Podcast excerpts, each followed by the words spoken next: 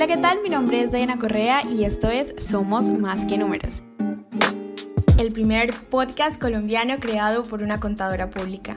En este podcast podrás encontrar contenido relacionado con emprendimiento digital, hablaremos de diferentes temas empresariales, hablaremos de marketing digital, tecnología, hablaremos de contabilidad claramente y escucharemos muchas historias de expertos en su área. Aprenderemos un montón. Más preámbulos, empecemos. Es maravilloso disfrutar la creatividad que tenemos, la, el empuje que tenemos cuando queremos crear un nuevo emprendimiento. Muchas veces algunas personas lo han tenido claro durante siempre, han querido saber a qué se van a dedicar, otras se han sentido inspiradas al ver proyectos de su país o de países del extranjero. Otras personas simplemente han construido gustos y necesidades que quieren suplir a través de sus experiencias laborales. Cualquiera que sea tu caso, si eres emprendedor, este episodio es para ti. Hoy vamos a estar hablando de todo lo que tienes que tener en cuenta al momento de emprender. Sé que este todo puede ser bastante comprometedor porque eh, es mucho tema el que hay que abarcar, son muchas cosas las que hay que tener en cuenta, pero bueno, por lo menos las principales. Una de las cosas que más nos dicen en, las áreas donde estudiamos negocio, por ejemplo, en contaduría pública, tal vez en derecho, administración de empresas o marketing digital, que es como la experiencia que tenía haciendo una especialización, nos hablan muchísimo del plan de negocio. Y esto es algo súper importante porque el plan de negocio finalmente determina cada dinero a dónde lo tienes destinado, cómo piensas hacer fluir tu negocio. Sin embargo, también existen actividades interesantes para que pueda fluir la creatividad, que para mí es una de las habilidades que debemos tener más consolidadas, eh, más debemos estarlas estimulando constantemente y es la, la creatividad. Entonces, básicamente lo que veo es que hay modelos como por ejemplo el modelo Canva que lo que te permite es poder de una manera visual ir estableciendo cómo es que funciona tu negocio, cuál es tu modelo de negocio, cuáles son tus fuentes de ingreso, cómo quieres monetizarlo, quiénes van a ser tus aliados en el proceso, cómo te van a encontrar tus clientes y entonces con ese modelo Canva lo que tú vas a hacer es poder entender eso, tu negocio. Y es importante porque a veces hay preguntas que no nos hemos hecho, a veces hay puntos que no hemos analizado y a veces simplemente tenemos una idea pero no sabemos ni siquiera si puede llegar a ser rentable. Posterior a todo ese análisis de el modelo de negocio, de cómo es que nuestro proyecto va a monetizar, nosotros ya podemos ir pensando en, ok, tengo la idea consolidada, tengo una necesidad que quiero suplir, pero adicionalmente también tengo que saber qué aceptación tiene mi proyecto al mercado. Creo que muchos de los que escuchamos esto podemos ser súper perfeccionistas, eso está claro, em, y queremos hacerlo todo muy bien. Queremos ofrecer un buen servicio, queremos vender un buen producto, pero si algo he aprendido yo en este mundo del emprendimiento o de lanzar eh, proyectos que tengan que ver con con el tema de redes sociales, ¿no? De creación de contenido, es que no podemos querer que todo esté como pixel perfect, cada cosita en su lugar, cada cosita súper estructurada, que sí es lo ideal, pero si esperamos a que todo lo que estamos planeando, a que el producto que queremos vender o el servicio que queremos vender esté terminado, honestamente eh, no vamos a lanzar nunca nada.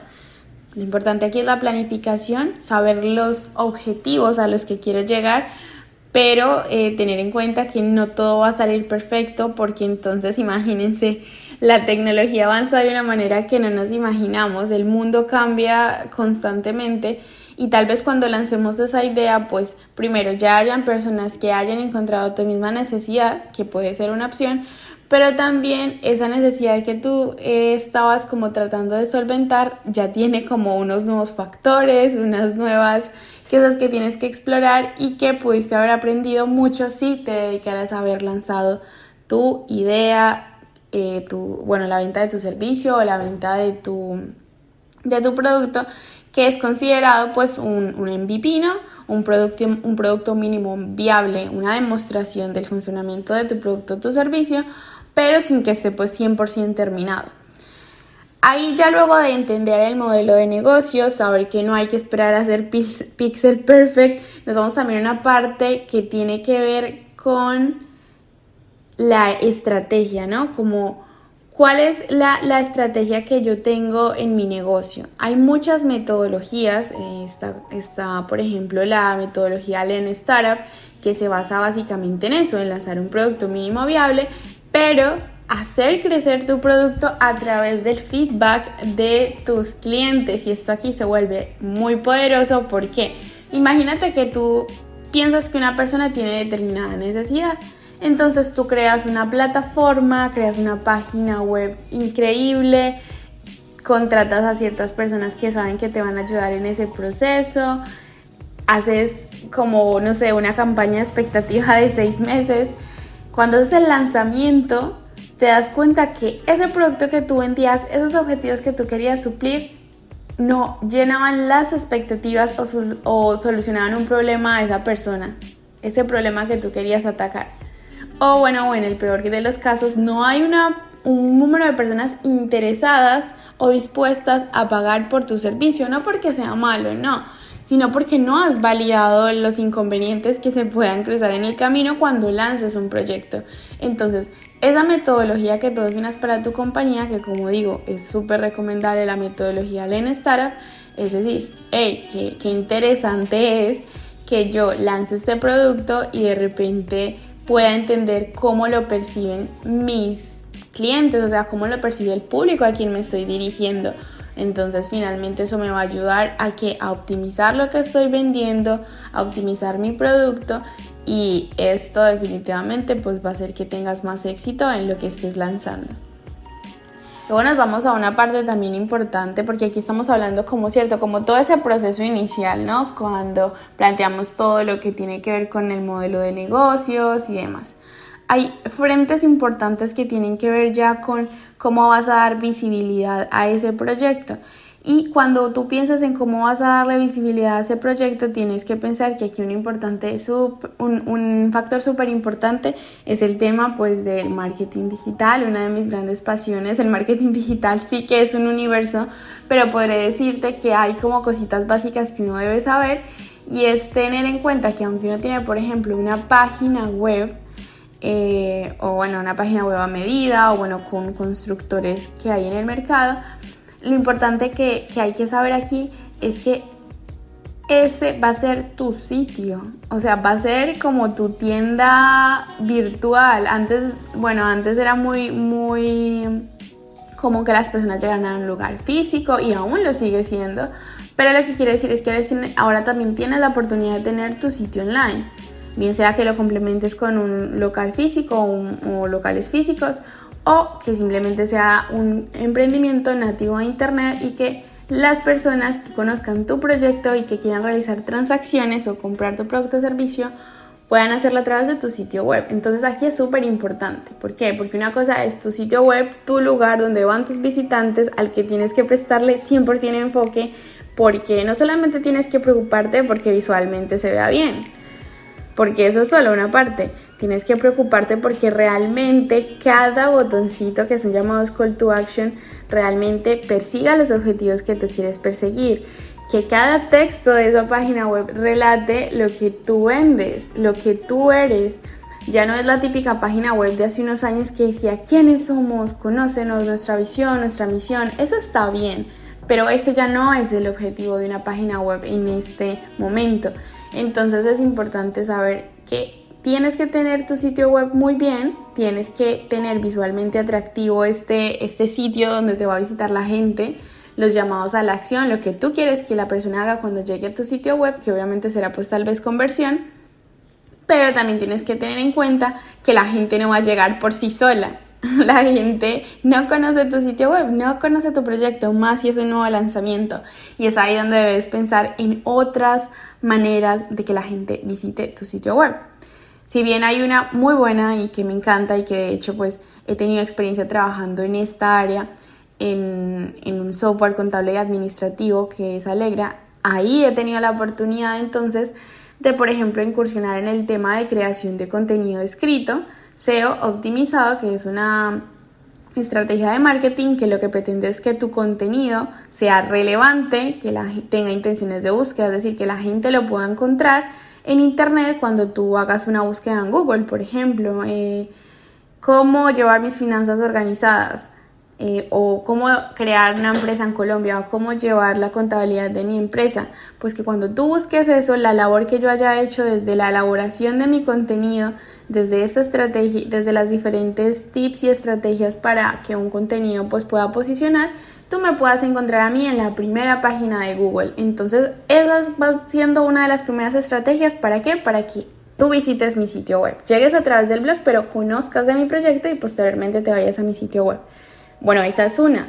También hay maneras de hacerlo a través, eh, y sería orgánico, es decir, tú no estás pagando por aparecer en ningún lugar, sino que estás esperando a que esa estrategia que hayas realizado haga que aparezcas en los primeros lugares en Google. Sin embargo, también hay otro tipo de, de estrategias que tienen que ver con la parte paga, ¿no? Que sería lo que es conocido como SEM, que es que tú le pagues a Google eh, cierta dinero por tus anuncios para que aparezcan a sus usuarios en sus dispositivos móviles o en su ordenador o en su tablet, donde sea que tú quieras que aparezcan esos anuncios. Y pues obviamente lo que vas a hacer es dirigirlo a tu sitio web. Entonces ahí también es importante. Pero luego viene la parte más eh, usada por los emprendedores, que es la parte de las redes sociales, ¿sí? Toda esa parte creativa, mágica, disruptiva en la que tenemos que estar. Pero bueno, redes sociales son muchas, o sea, está YouTube, está Facebook, está Twitter, eh, LinkedIn. Entonces hay un montón de redes sociales que tú dices, wow, ¿por dónde empiezo? Y es ahí donde tienes que empezar a capacitarte o buscar ayuda de un profesional de marketing digital, porque depende mucho del modelo de negocio que anteriormente nombramos y que ya debes tener definido y es cómo llegan mis clientes, dónde están mis clientes, cuáles van a ser mis aliados y ahí vas a decir en qué red social debes estar. Entonces, pues bueno, yo siempre he dicho que cada, para mí cada red social tiene su personalidad. ¿No? Porque, por ejemplo, eh, Instagram es una persona divertida, extrovertida, es una persona que tiene amigos mm, más de la generación millennial. Entonces como que yo empiezo a crear personajes por una red social y también formatos. En este caso, pues eh, las últimas noticias que hemos escuchado de Instagram es que los formatos de video van a predominar pero bueno, tiene muchas funcionalidades, tiene reels, tiene guías, tiene stories, tiene IGTVs, o sea, tiene un montón de cosas por explorar que dependerán mucho de la estrategia que tú tengas en tu compañía para usarlas de buena manera y lograr resultados.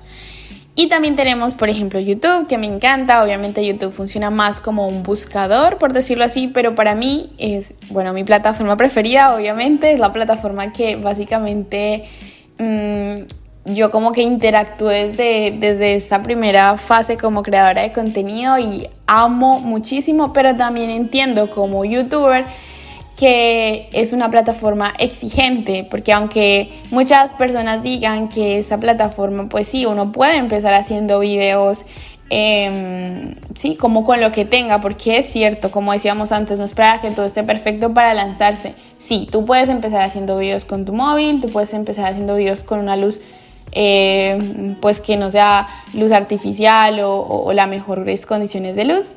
Y también pues ir poco a poco mejorando el audio. Eso lo entiendo, es una manera de iniciar. Sin embargo, mm, cada vez que tú estás en YouTube, pues claro, a la plataforma tener esta, ¿cómo se dice?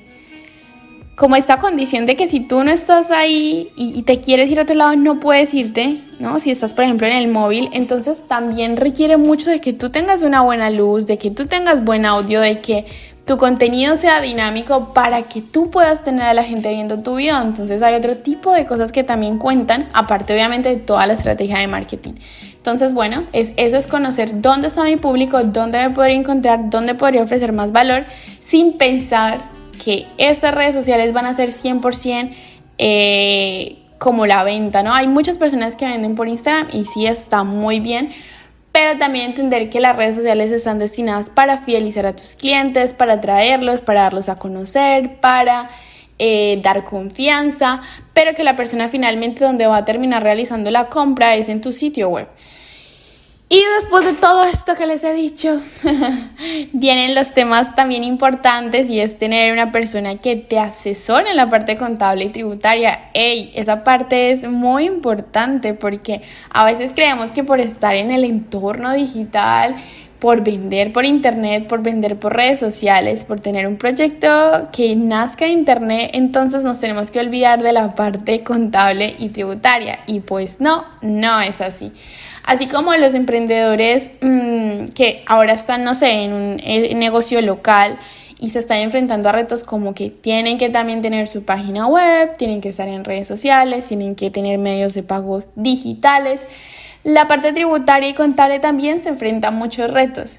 Muchos retos como que como trabajar con tecnología en la nube, por eso ahora vemos softwares en la nube que te permiten conocer la información en tiempo real y también entender que hay nuevos, eh, nuevos emprendimientos que tienen como, como actividades que ni siquiera existen, ¿no? Depende obviamente del país, pero que existen porque son tan nuevos, tan novedosos, que no existen como actividades que los describan totalmente. Y tampoco imposiciones, ¿no? En, en factor tributario, como cómo podría tributar este proyecto, cómo esa parte normativa de nuestro país se puede bueno, de, determinado país, no importa dónde estemos, se puede poner al día con un avance tan rápido como, como lo tiene la tecnología, ¿no? Entonces también hay un momento en que sí, o sea, la, la parte normativa puede quedarse un poco atrás de todos los avances que estamos teniendo tecnológicamente, pero no significa que no existan o que no haya algo que se pueda moldear a lo que, o sea, no haya una parte normativa que se pueda moldear a lo que es nuestro proyecto. Entonces ese es nuestro error no informarnos de qué estamos haciendo, de lo que estamos haciendo, qué implicaciones tributarias tienen.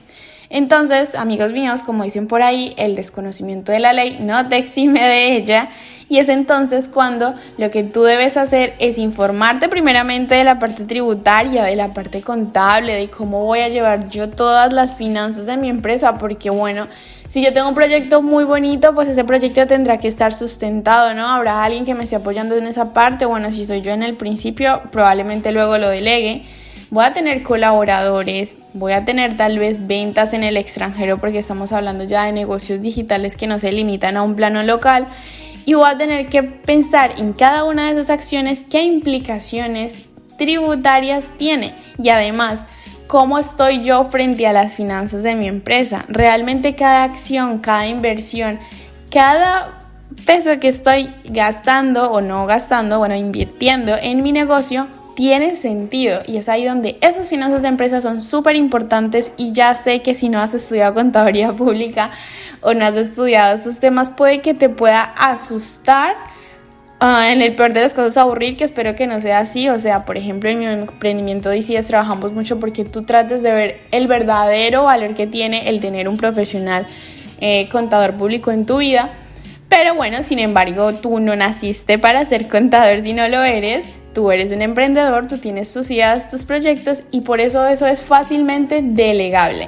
Un consejo que te quiero dar de todo corazón como contadora pública es que aunque tú delegues cualquiera de las actividades, no solamente la contable, jamás hagas como que no te importa ese área, como que sí, usted, usted encárguese de eso y ya lo delego. No. Sé un emprendedor proactivo, sé una persona que se interesa por lo que está pasando en tu compañía y decir, hey, no sé nada de contabilidad, no sé nada de impuestos, pero oye, ¿sabes qué? Me interesa saber por lo menos lo básico, lo general, para que cuando tú hables conmigo podamos hablar en un idioma, eh, en el mismo idioma y yo pueda tomar decisiones basadas en conocimiento, porque a veces yo puedo tener una opinión de decir, yo quiero invertir en cierto, en cierto proyecto, quiero contratar cierto número de personas, pero simplemente porque pienso que eso le va a dar más, más rendimiento, me va a dar más utilidad, pero no estoy analizando una parte que tiene que ver con, con, con la parte contable y tributaria, ¿no? no estoy, estoy omitiendo esa parte. Entonces cuando me empiezo a interesar por esos temas, puedo tomar mejores decisiones, puedo ser un emprendedor más em, eh, proactivo y sobre todo puedo tener mejores resultados de mi compañía. Entonces ese es como un consejo que te doy. Y bueno, finalmente, yo creo que este podcast tampoco se trata de contarles todo, pero yo me siento súper, súper, no sé, súper feliz de contarles esto, de saber que el tiempo que llevo pues aquí en, en, aquí iba a decir como si fuera un lugar, el tiempo que llevo emprendiendo, el tiempo que llevo probando nuevas habilidades, aprendiendo de todo, o sea que me emociona mucho en serio hablar de estos temas, pues me ha hecho resumir estos puntos. Hay muchos más, como les digo, esto es un universo, pero estos yo considero que son básicos para iniciar o básicos para cuando tú estés pensando en emprender. Eh, el último, muy importante, es uno de los que más he aprendido, no solamente por vivir en otro país, que sí, pero también por tener un emprendimiento, por tal vez tener eh, que trabajar en remoto, o sea, muchos aprendizajes y tienen que ver con las habilidades blandas y la parte emocional. ¿Por qué?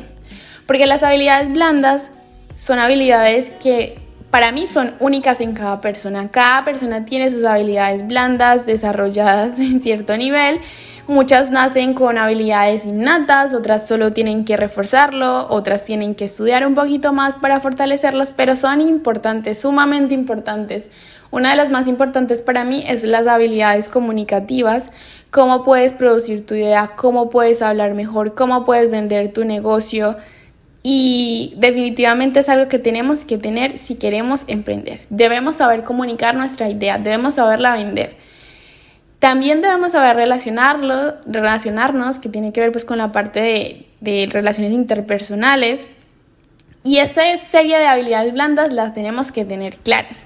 Y yo creo que van directamente relacionadas con la parte emocional, o sea, Aquí hay que hacer como, yo he visto muchas películas de negocios como dicen, no, estos son negocios, ¿sí? Obviamente nosotros no podemos omitir que somos humanos y que obviamente nosotros tendremos ese factor emocional, pero lo importante es saber qué hacer con esas emociones. Yo aquí hablando como toda una experta, pero en serio que creo que voy a ser un aprendiz durante toda mi vida, y es saber muy bien eh, tomar las decisiones correctas, pensar, eh, no ser impulsivo, no tomarse las cosas personal, empatizar con las personas, escucharlas, no compararse, porque a veces, por ejemplo, cuando tenemos emprendimientos y nos comparamos, yo pienso que eso también tiene que ver con la parte emocional, porque imagínate, tú te comparas con alguien y te frenas porque piensas que no vas a llegar a ese nivel. Pues es emocional, porque te hace sentir mal, te hace detenerte en tus proyectos y no te deja enfocarte en lo que tú te quieres enfocar, que es sacar adelante tu proyecto. Entonces, eh, para mí es muy importante la parte emocional en el emprendimiento. Es importante entender que a veces tú estás tan comprometido con tu emprendimiento que honestamente puede que de ti los primeros años los primeros meses dependa todo, inclusive las ganas de seguir adelante cada día con tu proyecto aunque no vaya como tú quieras. Entonces para mí eso es súper importante entender que tienes que ser muy fuerte emocionalmente, tienes que, si tienes que llorar, pues hay que llorar, si tienes que reír, hay que reír, hay que disfrutar, si necesitas ayuda profesional, como puede ser la ayuda, un acompañamiento de, eh, de un psicólogo, pues hazlo, si necesitas apoyo de tu, de tu, ¿cómo se dice? De tu núcleo, ¿no? De las personas, tu círculo más cercano con la que sientas la confianza de contarle tus cosas, hazlo, pero no dejes que una parte emocional que puedes eh, mejorar, o sea, como cualquier, como cuando tienes un dolor, como cuando necesitas ir a ver qué te está pasando en, eh, porque te duele el estómago, pues igualmente con tus emociones. Si tú quieres buscar esa ayuda, pues busca ayuda profesional, busca métodos alternativos como puede ser la meditación, como puede ser conversar con alguien del tema. Pero lo que quiero dejar claro aquí es que por favor este consejo hasta me lo doy yo misma. No dejes que temas emocionales con personas de afuera, con tus propias luchas internas, deje o te limite de lo que quieres lograr y de tus sueños. Eso es todo por el podcast de hoy. Honestamente, me sentía muchísimas ganas de grabar un podcast yo porque ya me, me di cuenta que estaba como que haciendo muchas entrevistas, que estaba brutal. Pero, hey, también quiero hablar con ustedes, tener estos espacios de intimidad para hablar de temas que me apasionan y sobre todo de los cuales pueda, mm, yo creo que motivarlos inspirarlos e invitarlos a que tomen acción. Eso es todo por el día de hoy. Recuerden que tienen un sinnúmero de episodios que hemos lanzado y también recuerden que nos podemos ver en YouTube o en Instagram si quieren escribirme y comentarme qué han aprendido de esto, qué inquietudes o qué inquietudes tienen de este podcast o de los demás. Les mando un beso muy grande y nos escuchamos en la próxima.